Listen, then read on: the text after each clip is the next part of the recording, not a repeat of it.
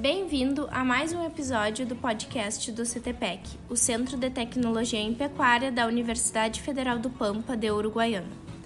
Este projeto tem o apoio de Ganado Assessoria Agropecuária, Agrocomercial Saúde e Nutrição Animal, Tortuga, uma marca DSM, Zoetis, Affectum Consultoria, Associação Brasileira Dairy Foribrafor, Sicredi e Fazenda Esperança. Caso queira fazer parte do time de patrocinadores, entre em contato conosco via e-mail ou redes sociais. Se gostou, curte e compartilha. Aproveita e não esquece de nos seguir no Instagram, arroba CTPECUnipampa. Fique agora com o episódio de hoje.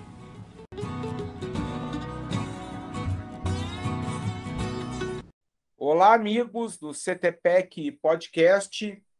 Conosco hoje um convidado especial, um uruguaianense, Pedro Sanchotene Martin, Martins Bastos. O Pedro é bem conhecido, é uma das novas lideranças aí desse agro jovem, tem se destacado bastante, principalmente pela sua atuação como leiloeiro rural, mas o Pedro também é médico veterinário e produtor rural na Barra do Quaraí. Pedro, muito obrigado pela tua participação. Eu sei que eu sei que tu é nosso ouvinte, mas acima de tudo é muito legal para nós poder eh, dar espaço para uma pessoa da fronteira oeste, para uma pessoa que acima de tudo está se destacando no agronegócio gaúcho. Nos fala um pouco aí, Pedro, sobre a tua trajetória e a tua atuação profissional para quem não te conhece. Olá a todos os ouvintes desse podcast. Antes de mais nada, gostaria de agradecer o convite do professor Ricardo, do Guilherme. É, é um prazer enorme fazer parte hoje deste programa. Eu que sou, como tu bem falaste, sou um ouvinte, né, assíduo deste podcast também de outros que falam é, do nosso setor primário, de mercado, sempre buscando é, se manter atualizado, né? E, e parabenizá-los pela iniciativa, acho de extrema importância. É, nós temos um, um veículo de comunicação é, tão atual, né, que, é os, que são os podcasts, para, para nos atualizarmos. Uh, Pedro, nos fala um pouco uh, sobre a tua trajetória e sobre a tua, a tua atuação profissional como leiloeiro. É, Ricardo, eu comecei no ano de 2006 a trabalhar com leilões. Na ocasião eu tinha 17 anos e eu ainda estava no colégio e foi uma até o início eu vou contar foi foi um pouco engraçado como eu parei dentro do mundo dos leilões ou como eu iniciei, né? É, eu estava em um aniversário de 15 anos de uma contemporânea do colégio lá, uma colega, uma colega, né? Eu tinha 17 anos, ela tinha 15, e, mas eu era convidado. E o aniversário era uma festa grande, no, foi no núcleo de criadores de cavalos crioulos dentro da Pastoril em Uruguaiana, no mês de abril. Coincidentemente, o aniversário foi num sábado à noite, véspera da Feira de Terneiros de Uruguaiana. Então, ali do pátio do núcleo, quem conhece aqui Uruguaiana, a Pastoril, sabe bem, ali do pátio do núcleo se escutava a aberração dos terneiros que já tinham chegado para o leilão do dia seguinte. E eu estava no aniversário e também estava no aniversário o titular da Telecheia Bastos Leilões, era convidado, o Pedrão Telecheia. Coisa de guri, né, Ricardo? Tinha tomado, iniciando, tomando uns golezinhos ali de cerveja. Fiquei um pouco de brilho, criei coragem e muito curioso com a aberração dos terneiros ali. Cheguei no Pedrão Telecheia e disse: Tudo bem? O senhor é o Pedrão Telecheia, da Telecheia Bastos Leilões? Ele sim, eu já conhecia, porque eu era colega do filho dele, né? E do Tomás. E na ocasião eu perguntei: como, como eu faço para trabalhar contigo nos leilões? Olha aí, ó. E aí, na vida o cara tem que ter coragem, né? Tem que ter coragem. Não, eu fui. Claro, eu estava um pouquinho alegre. Sim, sim, sim. e ele, muito espirituoso, e sendo a pessoa que ele é até hoje, me olhou bem sério e disse: Te espero amanhã às duas horas da tarde. Tá bem. Já me realizei a noite, né? Já parei de beber ali, né? e aí, outro dia eu me apresentei. Outro dia eu me apresentei. Comecei lá na campeira, lá atrás. E isso foi 2006, né? Então. Ah, ela... já, faz um, já faz um tempinho, né? É, já faz um tempinho. Tu tá com quantos? 35 por aí? 33, idade 33, 33. E eu tinha 17 anos na ocasião. Então, aí eu comecei trabalhando da campeira lá atrás. E depois faltou algum pisteiro, eu fui para pista. Na ocasião, a Telecheio, na época, a Telecheio Bastos Leilões, se eu não me engano, realizava dois leilões anuais, ou três no máximo. Era a Feira do Terneiro, não tinha ainda o remate de produção da Estância Itaptocai, era a Feira do Terneiro e o remate Telecheio associados. Se, há, se tem mais algum, acredito que eram só esses dois. Talvez o BT, a marca da função, a Telechei Bass também faria, fazia parte, mas era em sociedade com outra empresa. E, e aí, bom, aí eu trabalhei na campeira, foi, eu achava, eu sempre fui inquieto, né, Ricardo? Sempre fui é, muito curioso e inquieto. Eu sempre fui meio para frente. e aí Trabalhei uns anos ali até o momento que faltou um pisteiro. Faltou gente para ficar na, pegando o lance ali e passando pro, para o leiloeiro. E, e aí foi quando eu assumi de pisteiro, dei uma, um upgrade na carreira. e, e peguei lance ali por um bom tempo, um período, até 2012. De 2006 a 2012, eu fui convidado também a ficar de pisteiros na empresa Crioulo Remates, onde eu foi aí que eu fiz muito contato, conheci muita gente, é, viajei todo o Rio Grande do Sul, Santa Catarina, Paraná, fui a São Paulo, Mato Grosso do Sul não fui, fui no Uruguai e acho que Argentina, não lembro. Mas, Mas... Ale, a, além do Pedrão, o Cabeto também é não, teu fã, né? Aí que vai chegar. Até 2012 eu era pisteiro. Não, até hoje, algum outro remate. Sim, né? sim. sim. Mas hoje, 99% dos leilões que eu trabalho, eu sou leiloeiro. Aí no ano de 2012, o... bom, aí nesse meio tempo eu conheci muita gente, andei via cavalo crioulo, né? Pela Crioulo Remates. Eu viajava por todo o estado, aí Santa Catarina, aí conheci muito lugar, é... fiz muito contato. E 2012, o tio Cabeto me convida para ir almoçar na estância Itaptocai, em janeiro, no mês de janeiro. Ele está sempre aqui em janeiro. Então, eu achei um pouco curioso, nunca tinha ido. Conheci o tio Cabeto, de... é uma pessoa muito famosa, né? mas eu não tinha muito contato com ele. E aí eu me senti muito lisonjado, né? Fiquei muito nervoso e fui na estância Taptocai. Quando eu chego na estância Taptocai, ele me chama no escritório dele antes do almoço e me eu quero te dar um presente. Tá bem. E puxa o martelo e me entrega. Eu achei meio estranho, né? Que é um martelo para mim. Esse foi o martelo que eu leiloava. Para quem não sabe, né? ele era um leiloeiro rural antes de assumir uh, cargos na, na Ipiranga. E era um grande, um exímio leiloeiro rural. Infelizmente eu não pude vê-lo, não era nascido, mas todos que acompanharam, que testemunharam, sempre me, me afirmaram que era um exímio leiloeiro. E, e, ele me deu o martelo, esse martelo pertencia a mim e a partir de agora é teu. E eu, ah, muito obrigado, né? Achei martelo, vou decorar a casa. E, e mais, a partir do dia de hoje, tu é o meu leiloeiro.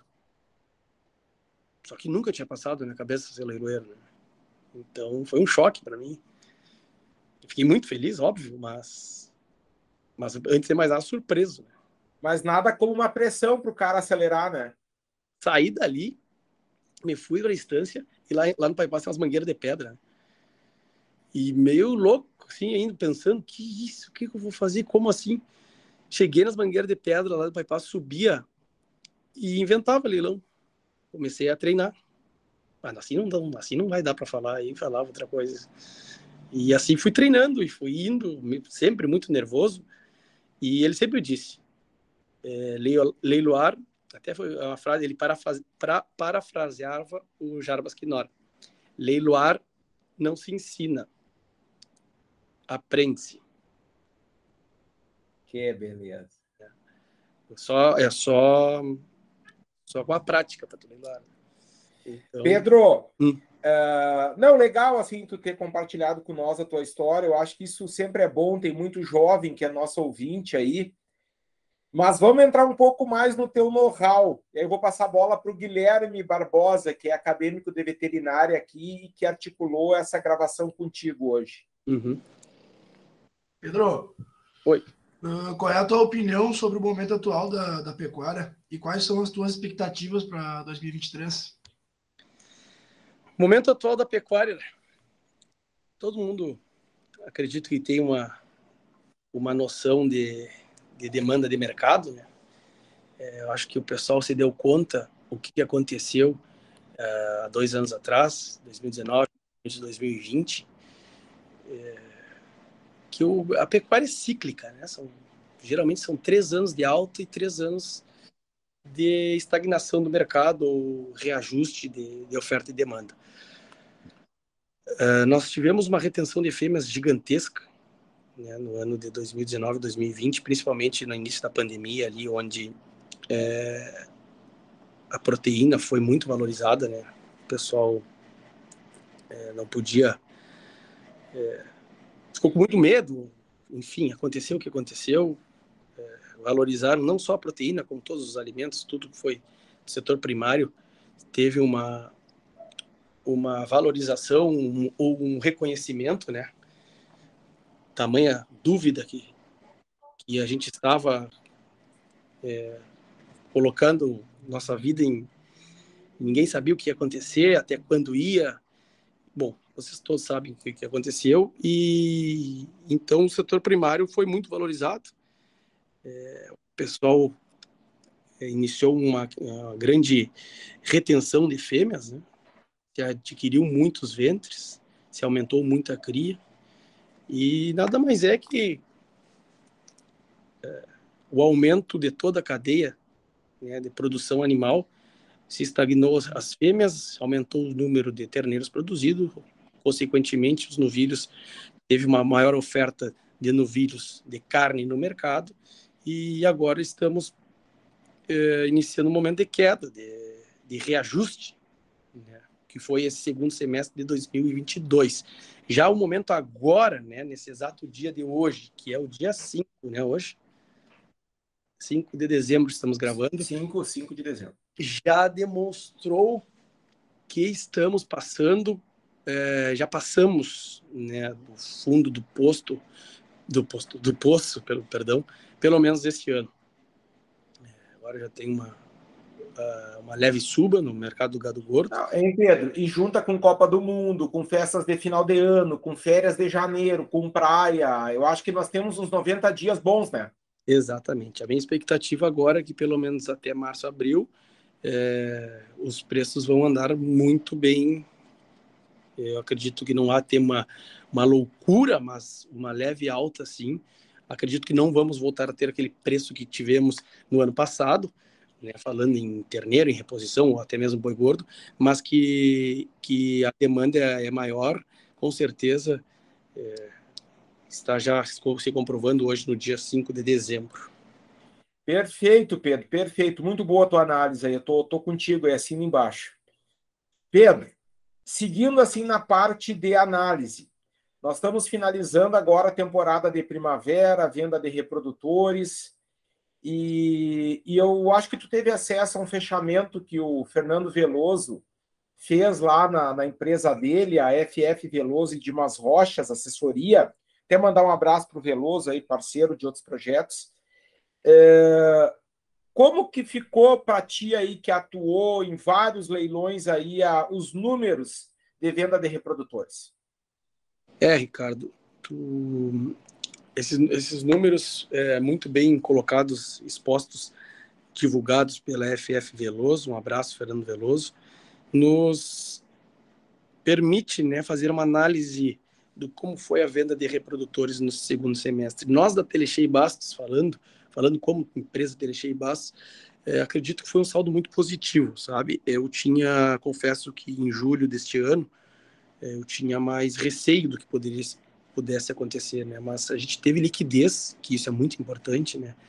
E, e por que não boas médias, né? Tivemos remates que fizeram 28 mil de média, assim como tivemos remates que fizeram 15, 16 mil de média, 15 não chegamos a fazer.